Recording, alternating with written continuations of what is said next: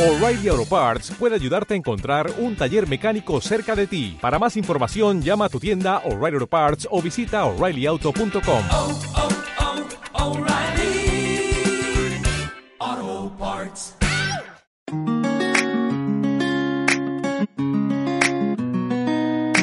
Bienvenidos, bienvenidas a un nuevo episodio de 99% Emergencias. Soy Álvaro Trampal, enfermero de simulación, y en el episodio de hoy voy a hablar de un par de conceptos que hemos escuchado en muchas ocasiones, pero que en muchas intervenciones no aplicamos o no lo tenemos suficientemente claro.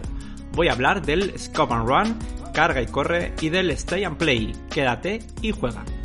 Para entender estos dos modelos tenemos que hacer una breve reseña histórica. El modelo Scope and Run, carga y corre, modelo típico anglosajón, hay que analizarlo en todo su contexto. Distancias largas, personal no médico, entorno rural, en muchas ocasiones con grandes limitaciones formativas y un largo etcétera. El modelo Stay and Play, modelo típico europeo, medicalizado, ya puesto en práctica por el cirujano jefe del ejército de Napoleón I, Dominique Jean Larrey, que fue el precursor de la medicina de emergencias. Este modelo aboga por una estabilización en el terreno previo al traslado a un centro hospitalario. Podemos creer que el modelo carga y corre típico de los años 60 tuvo muy malos resultados, pero no es así. Tuvo muy buenos resultados sobre todo en el paciente traumático, ya que las necesidades finales de un paciente traumático es el quirófano y sangre, y en el medio extrahospitalario no se lo podemos dar normalmente.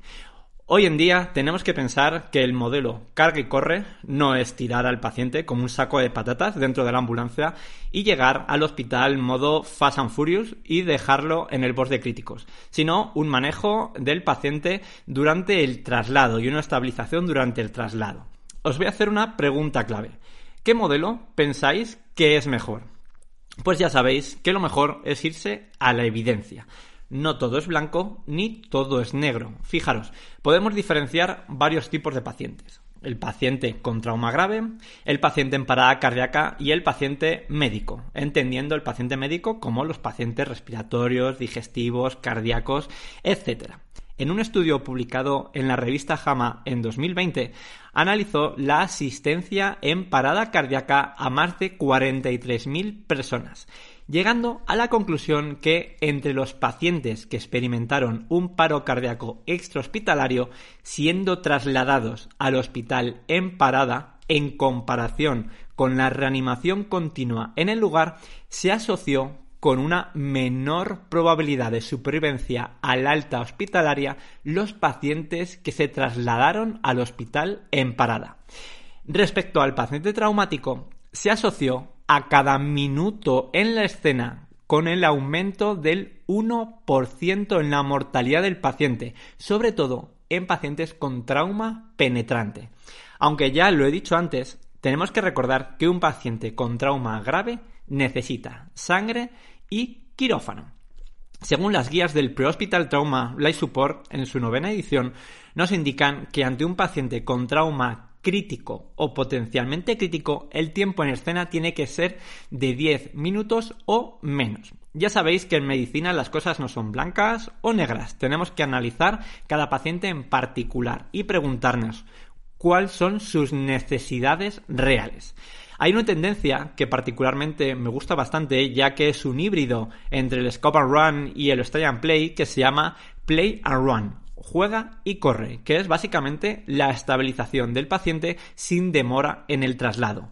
Muchas técnicas, muchos procedimientos diagnósticos y tratamientos se pueden hacer de camino a un centro útil y no perder el tiempo en la escena cuando el paciente necesita asistencia especializada en centros de referencia. Tenemos que tener claro las necesidades finales del paciente y la atención que ofrecemos es continuada. En el centro hospitalario van a continuar con el manejo del paciente. No es necesario dejarlo con un lacito puesto y todo hecho. Analicemos siempre qué necesita nuestro paciente y alejémonos de los egos personales. Hasta aquí el episodio de hoy.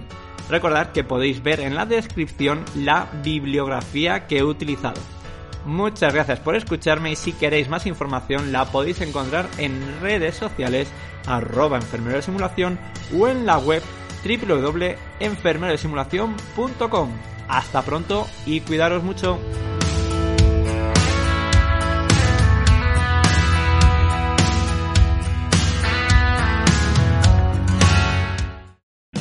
O'Reilly Auto Parts puede ayudarte a encontrar un taller mecánico cerca de ti. Para más información, llama a tu tienda O'Reilly Auto Parts o visita oreillyauto.com.